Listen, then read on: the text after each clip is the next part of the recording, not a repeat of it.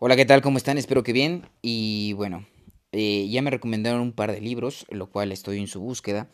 Y en algunos días empezaremos algunos nuevos libros y estamos a nada de terminar eh, El arte de la seducción, justo también con el Los ojos de mi princesa. Todavía nos falta mucho camino que recorrer en Rompe la barrera del no.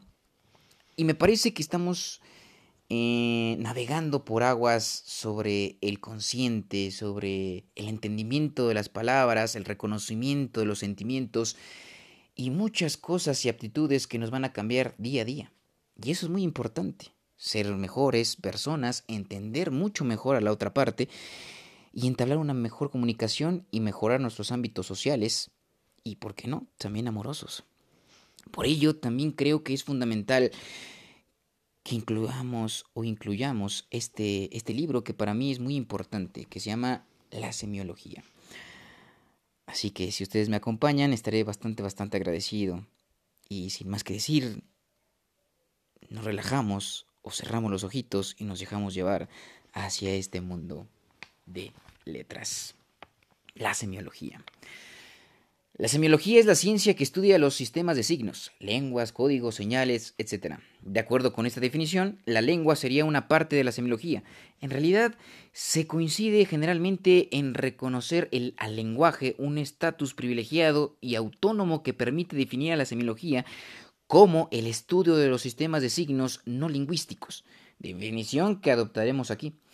La semiología fue concebida por Ferdinand de Saussure como la ciencia que estudia la vida de los signos en el seno de la vida social. Este es el texto frecuentemente citado. La lengua es un sistema de signos que expresan ideas y por eso comparable a la escritura, al alfabeto de los sordomudos, a los ritmos simbólicos, a las formas de cortesía, a las señales militares, etcétera, etcétera.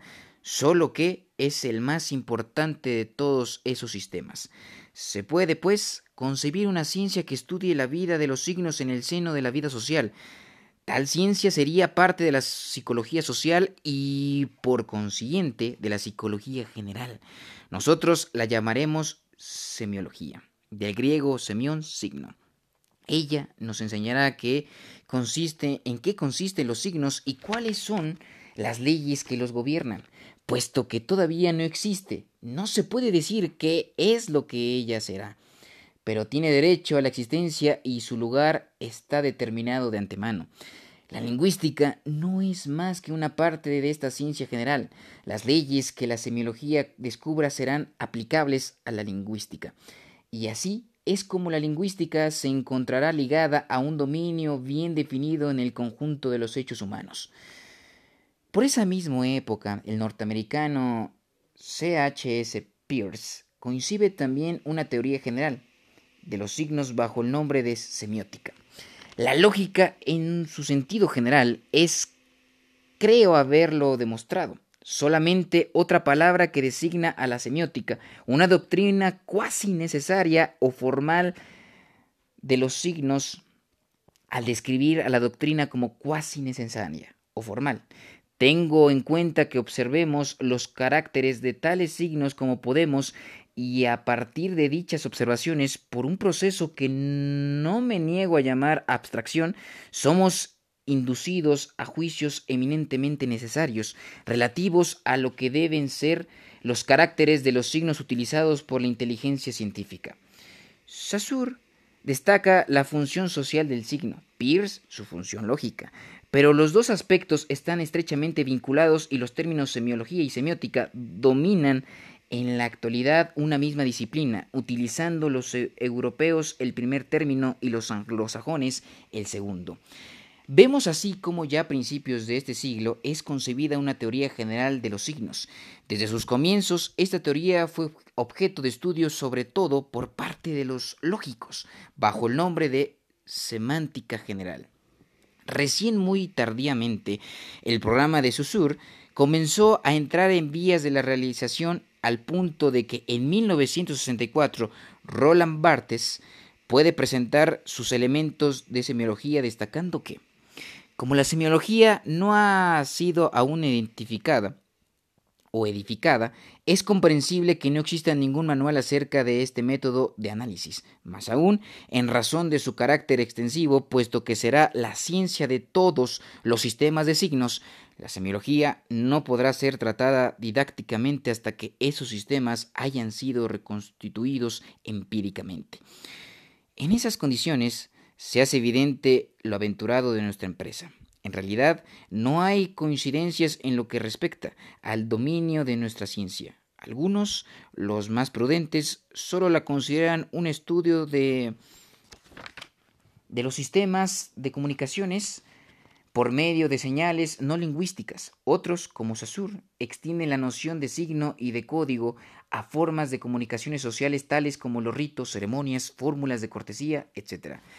Finalmente, hay quienes consideran que las artes y las literaturas son modos de comunicación basados en el empleo de sistemas de signos derivados también de una teoría general del signo.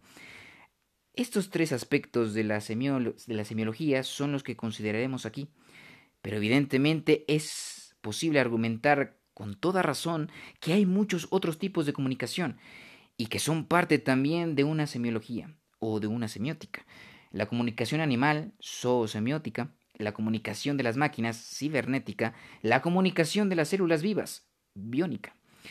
Los límites de la presente obra no nos permitieron abordar el conjunto de esos problemas.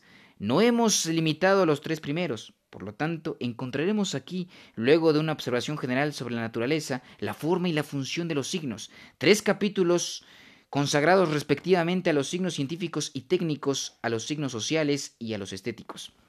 Pero sobre estos problemas que conocemos tampoco, un manual es una empresa muy dificultosa.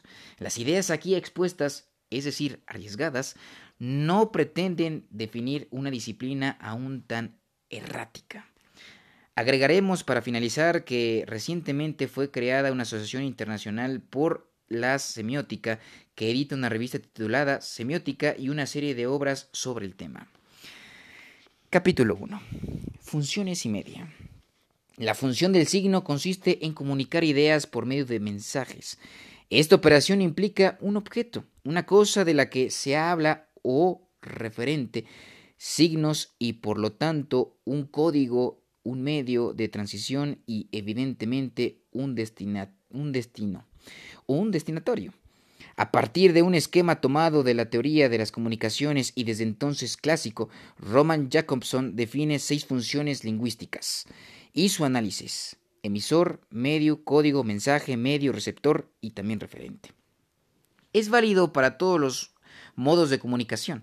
Por otra parte, el problema de las funciones está vinculado al del medio de comunicación, vehículo del mensaje o adaptado a una terminología de moda en la actualidad, medio. Las funciones. La función referencial es la base de toda comunicación. Define las relaciones entre el mensaje y el objeto al que hace referencia. Su problema fundamental reside en formular, a propósito del referente, una información verdadera, es decir, objetiva, observable y verificable es el objeto de la lógica y de las diversas ciencias que son códigos cuya función esencial consiste en evitar toda confusión entre el signo y la cosa, entre el mensaje y la realidad codificada. La función emotiva define las relaciones entre el mensaje y el emisor. Cuando nosotros comunicamos por medio del habla o de cualquier otro modo de significación, emitimos ideas relativas a la naturaleza del referente, o sea, la función referencial. Pero también podemos expresar nuestra actitud con respecto a ese objeto, bueno o malo, bello o feo, deseable o detestable, respetable o ridículo. Pero no debemos confundir la manifestación espontánea de las emociones, del carácter, del origen social, etc., que solo son indicios naturales, con la utilización que se puede hacer de ellos con el objeto de comunicar. La función referencial y la función emotiva son las bases a la vez complementarias y concurrentes de la comunicación. Por eso, con frecuencia hablamos de la doble función del lenguaje. Una es cognoscitiva y objetiva, la otra afectiva y subjetiva suponen tipos de codificación muy diferentes, teniendo la segunda su origen en, las variaciones estilísticas y en las connotaciones. El objeto de un código científico consiste en neutralizar esas variantes y esos valores connotativos, mientras que los códigos estéticos los actualizan y desarrollan. Las funciones, la función connotativa o, o conminativa define las relaciones entre el mensaje y el receptor, pues toda comunicación tiene por objeto obtener una relación de este último. La conminación puede dirigirse ya sea a la inteligencia o a la afectividad del receptor, y encontraremos o encontramos en este nivel la misma distinción objetivo-subjetivo, cognoscitivo-afectivo, que opone a la función referencial con la función emotiva. Del primer caso derivan todos los códigos de señalización, los programas operativos, trabajo, táctica, militar, etc., que tienen por objeto organizar la acción en común, del segundo caso provienen los códigos sociales y estéticos que tienen como objetivo movilizar la participación del receptor. Esta función ha adquirido una gran importancia con la publicidad, en la cual el contenido referencial del mensaje desaparece ante los signos que apuntan a una motivación del destinatario, ya sea condicionándolo por repetición o desencadenado reacciones afectivas subconscientes. La función poética o estética es definida por Roman Jacobson como la relación del mensaje consigo mismo. Es la función estética por excelencia. En las artes, el referente es el mensaje que deja de ser el instrumento de la comunicación para convertirse en su objeto. Las artes y las literaturas crean mensajes objetos que, en tanto que objetos y más allá de los signos inmediatos que los sustentan son portadores de su propia significación y pertenecen a una semiología particular. Estilización, hipoatasis del significante, simbolización, etc. La función fática tiene por objeto afirmar, mantener o detener la comunicación. Jacobson distingue que con ese nombre a los signos que sirven esencialmente para establecer, prolongar o interrumpir la comunicación para verificar si el circuito funciona. Hola, ¿me escucha usted? Puede atraer la atención del interlocutor o asegurarse de que no decaiga. ¿Me está escuchando? O en el estilo shakespeariano, présteme usted oído. Y en el, otro extremo del hilo, mm, mm". esta situación del contacto, la función fática, en términos de Malinowski, puede dar lugar a un profuso intercambio de formas ritualizadas, es decir, a diálogos enteros cuyo único objeto es prolongar la conversación. La función fática desempeña un papel muy importante en todos los modos de comunicación. Ritos, solemnidades, ceremonias, discursos, arengas, conversaciones familiares, amorosas, donde el contenido de la comunicación tiene menos importancia que el hecho de la presencia y de la reafirmación de adhesión al grupo. Se repiten las mismas palabras, los mismos gestos, se cuentan las mismas historias, lo que la torna una comunicación absurda, insoportable para la persona extraña, pero eufórica para el sujeto que participa, para el que se siente aludido y que se vuelve penosa a partir del momento en que ese sujeto se aparta de ella.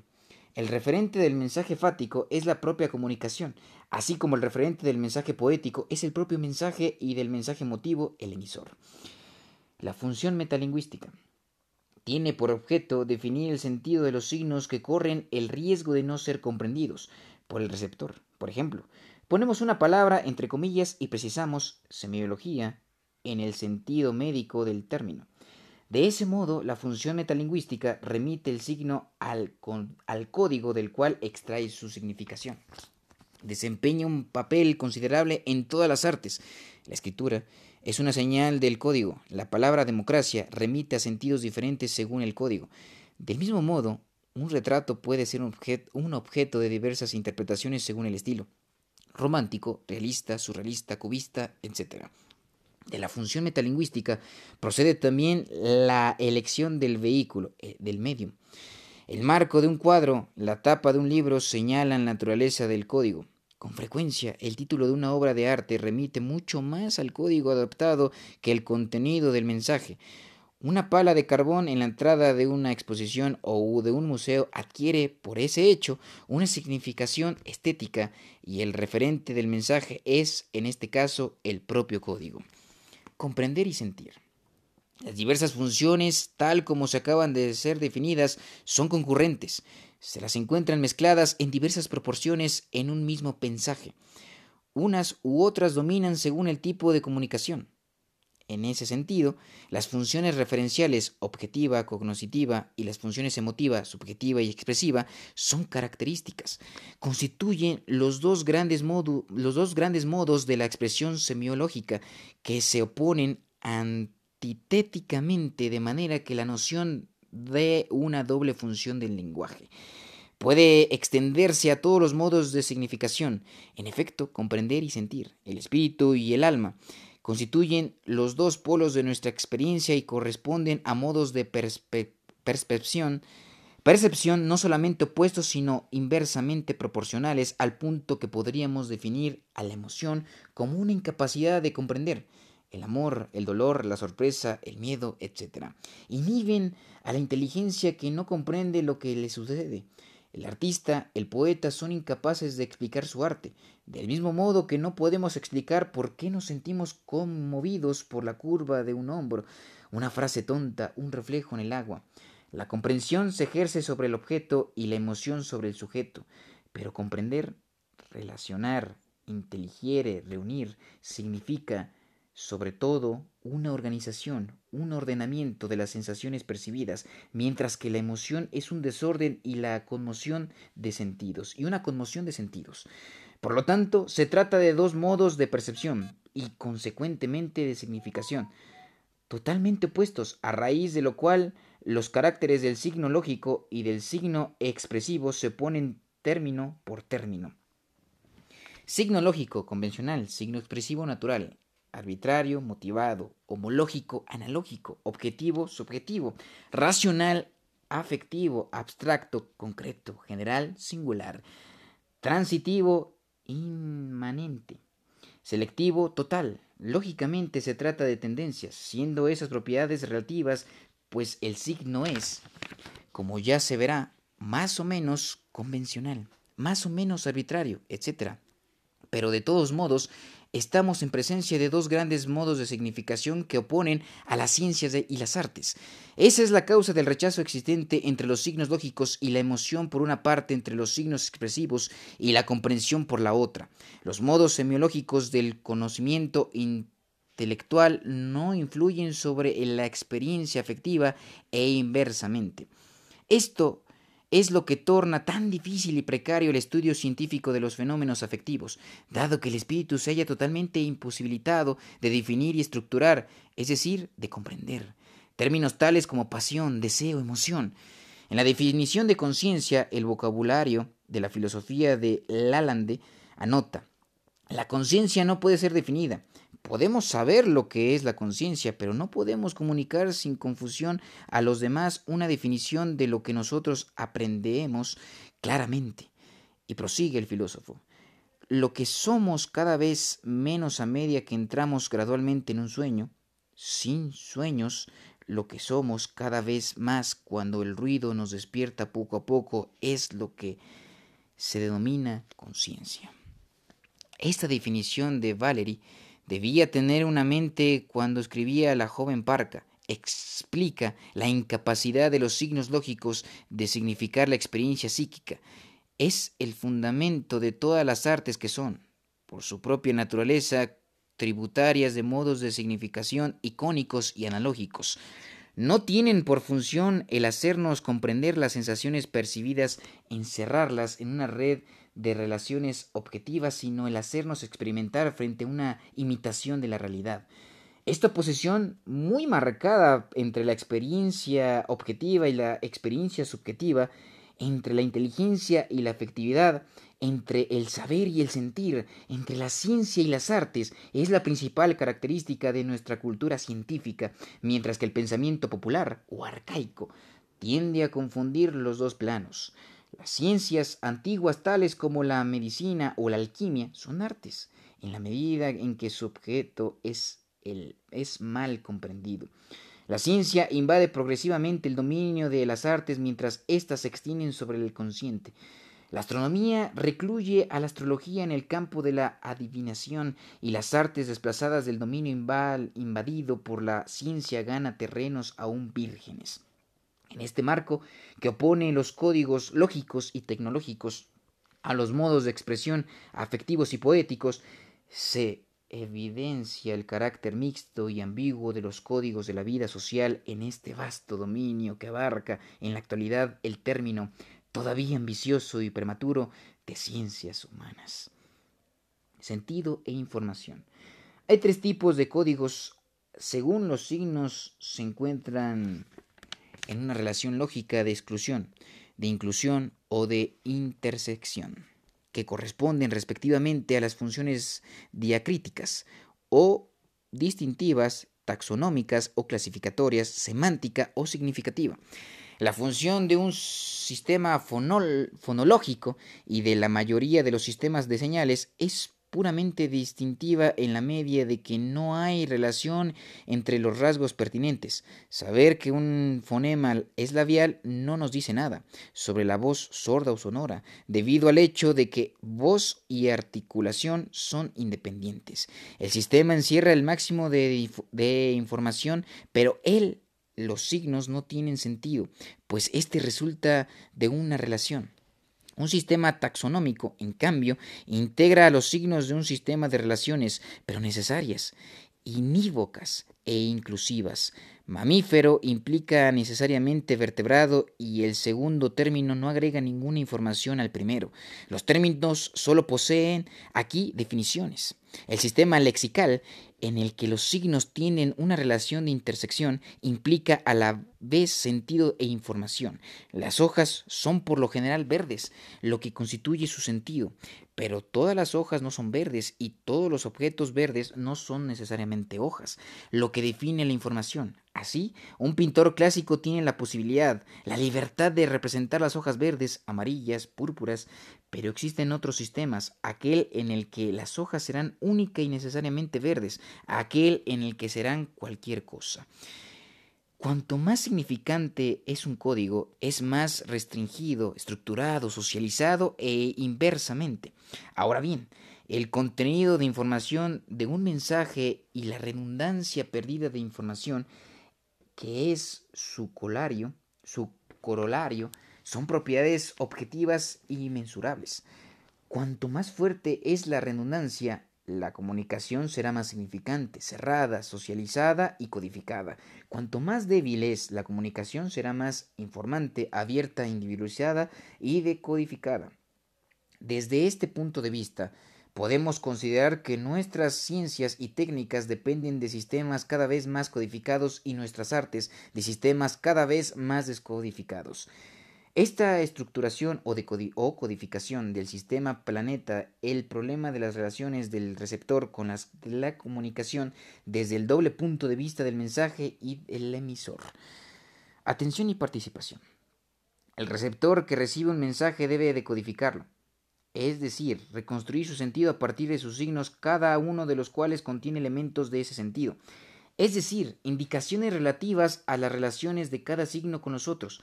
De ese modo, un rompecabezas es un mensaje cuyo sentido, la imagen, reconstruimos ubicando las diferentes piezas en sus respectivas posiciones por medio de las indicaciones de líneas, colores, figuras que esas piezas contienen.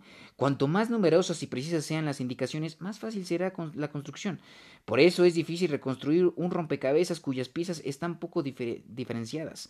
Pero un rompecabezas difícil es mayor interesante en la medida en que es mayor la atención del jugador en la reconstrucción, es decir, en la decodificación y en la interpretación. Por esa misma razón, una actividad programada con demasiado rigor, un trabajo en cadena, por ejemplo, o una enseñanza muy acelerada, pierde interés. Lo mismo ocurre con aquellas artes en, una, en que una retórica estereotipada torna la interpretación demasiado evidente y de todo mensaje muy codificado en el cual la redundancia relaja la atención y el interés del receptor. Pero esta noción de interés del receptor debe ser precisada. La atención, tal como acabamos de definirla, mide el interés del receptor por el referente objeto del mensaje, interés del orden intelectual que tiene su origen en el placer que se encuentra en interpretarlo, en interpretarlo, reconstruyéndolo. Muy distinto es el interés puramente afectivo que el receptor experimenta al estar en comunicación con el emisor y en el cual, por el contrario, la atención intelectual es muy débil. Ese es el caso de la comunicación amorosa que es puramente fática y en la cual las palabras, los gestos, eh, los comportamientos no tienen otro objetivo que afirmar y mantener una comunicación que da a los participantes la sensación de vivir el unisono de ser uno solo. Esta comunión entre los participantes adquiere una gran importancia en las formas colectivas de la comunicación espectáculos, discursos, ceremonias religiosas, políticas, etc. Los cantos, las danzas, las marchas tienen por objeto movilizar a los participantes al unísono, al unísono, al mismo paso, al mismo ritmo y, con y su contenido sémico es secundario.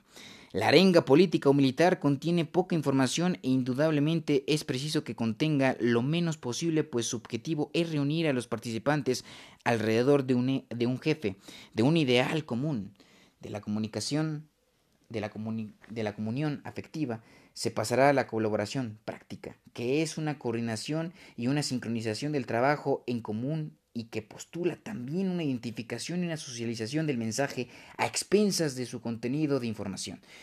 Por lo tanto, no hay que confundir la atención intelectual con la, la comunión afectiva o, o, la colaboración práctica. En realidad, las dos, los dos comportamientos son inversamente proporcionales. La comunión y la colaboración postulan un aflojamiento de la atención y poseen, por lo tanto, sistemas de codificación anti nómicos.